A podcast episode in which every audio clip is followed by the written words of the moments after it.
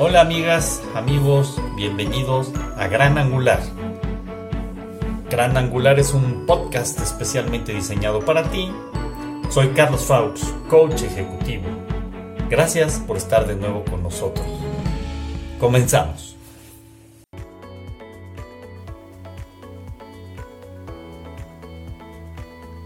Hola amigos, ¿cómo están? Bienvenidos de nuevo aquí a Gran Angular. Qué gusto tenerlos con nosotros. El día de hoy vamos a tener la segunda parte de la entrevista eh, televisiva del INESEP que me hizo favor de hacerme y en donde voy a continuar presentando eh, ahora sí que el sentido de gran angular. Van a ser tres eh, secciones de la entrevista porque es muy larga y bueno pues espero que les guste adelante y bienvenidos.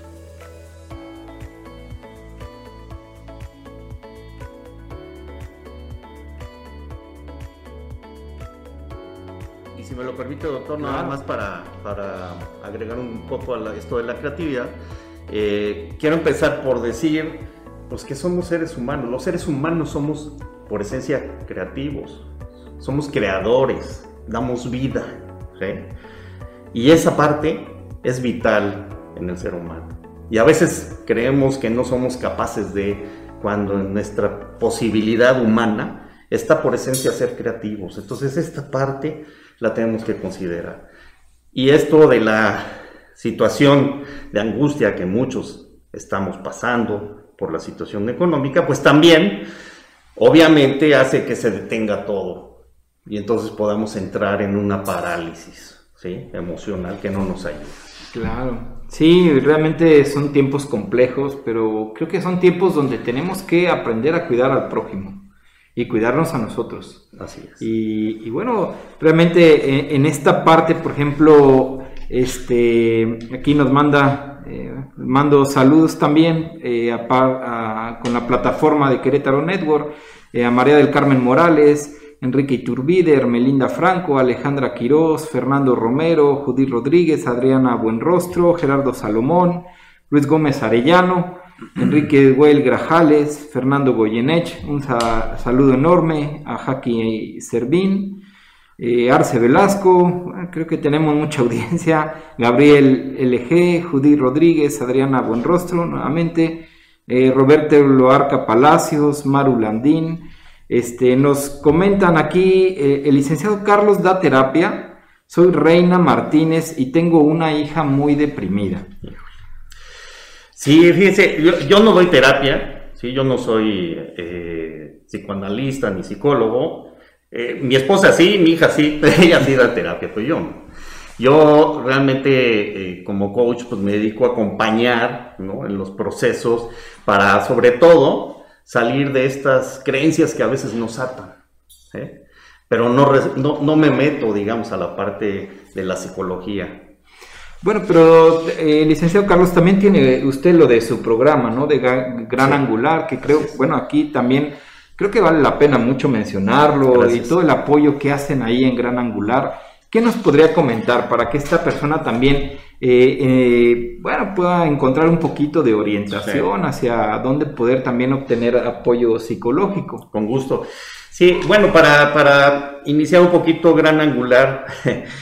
Hablando de la creatividad, bueno, fue precisamente en el mes de mayo surge eh, esa necesidad de hacer algo. De mayo del año pasado. Del año pasado. O sea, reciente. Sí, sí, sí, en 2020.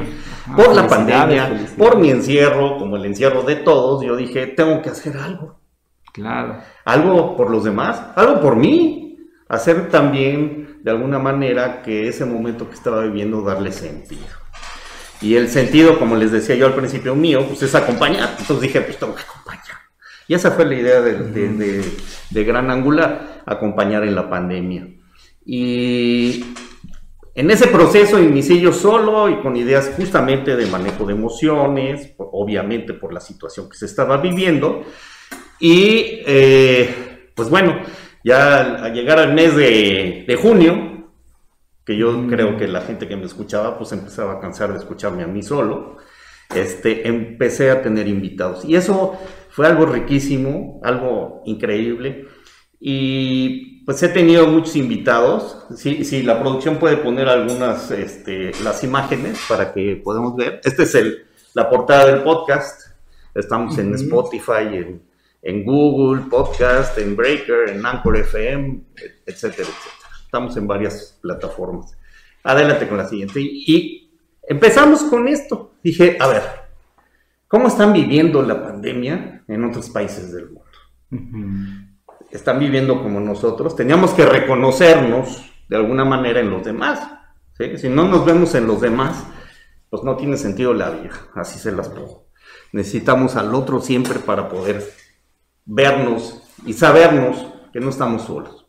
Y entonces se me ocurrió la idea de tener una sección que se llamara Uniendo Almas del Mundo.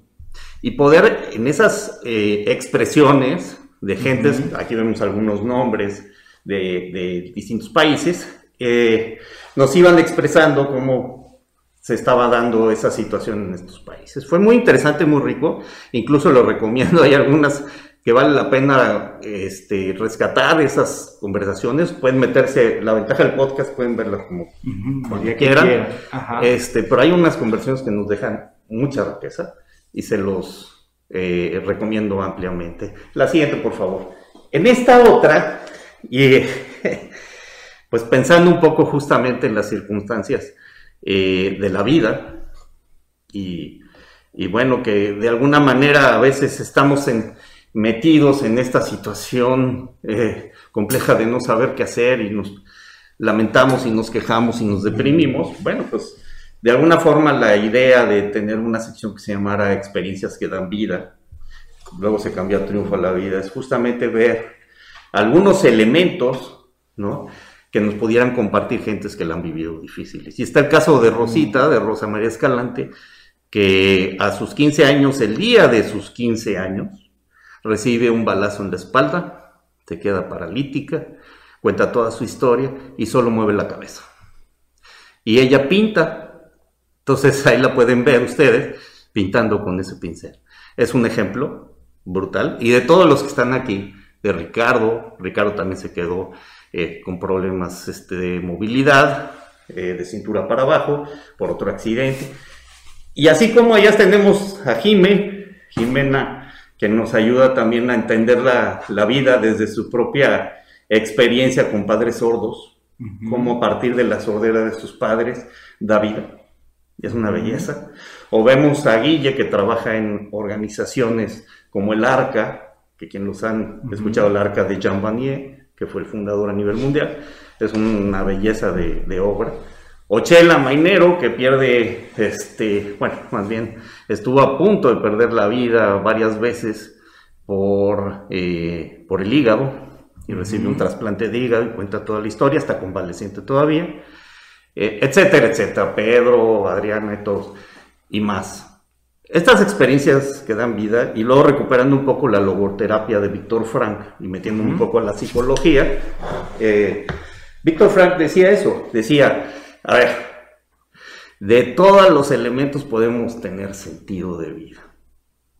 Y Víctor Frank hablaba de la esperanza como la parte vital. ¿Y cómo podíamos tener esperanza a partir de una tragedia? Bueno, la hipótesis de Víctor Frank, que antes de la Segunda Guerra Mundial ya la tenía él elaborada, y, se definía completamente distinta a Freud, y a, Jean-Paul Sartre. Entonces, Víctor Frank decía que precisamente el hombre siempre tiene que estar en busca de sentido. De hecho, así se llama nuestro libro. Y él ponía un ejemplo importante justo de una persona que se quedó paralítica y que solo podía mover la cabeza, por eso ahorita me recordó de Rosita.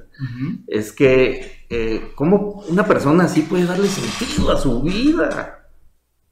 ¿Están de acuerdo? Es decir, cuando reconoce uno a estas personas, realmente es cuando uno se debe de preguntar, ¿qué estamos haciendo?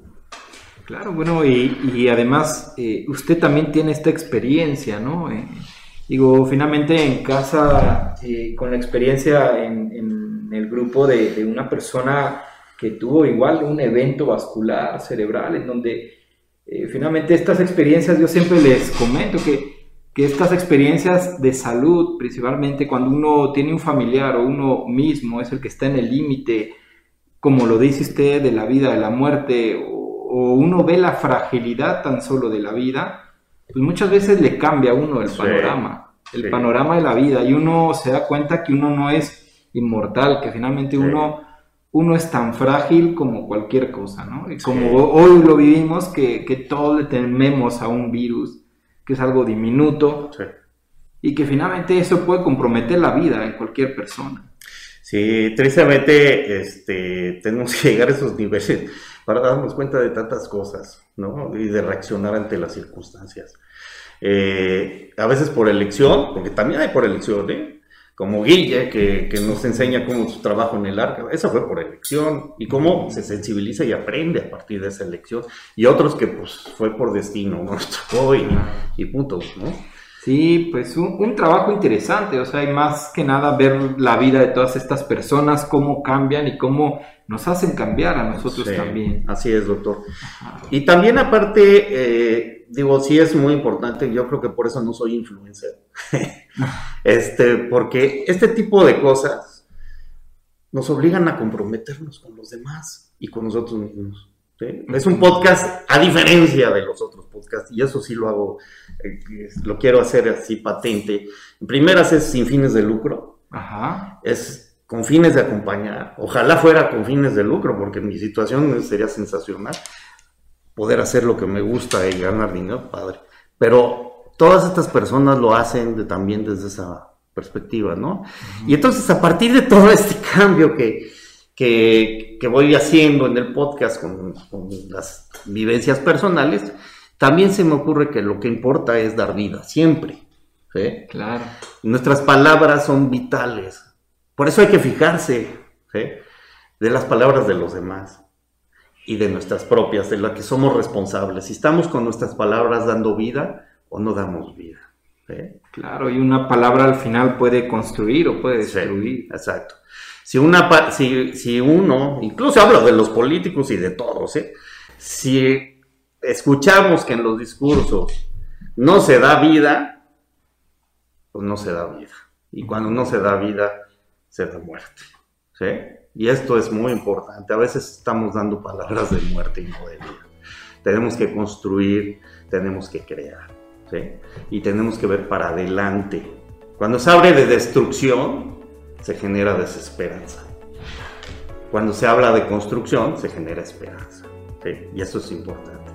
Ahora sí, por favor, este, la imagen que, que, estábamos viendo. Entonces decidí también meter algo de música porque dije, bueno, vamos a hacer algo también que fuera positivo desde la parte de la música. Entonces metimos expresiones culturales. Y en expresiones culturales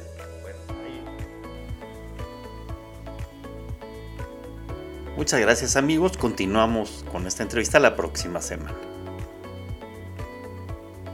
Recuerden, recuerden, seamos agradecidos y que les vaya muy bien.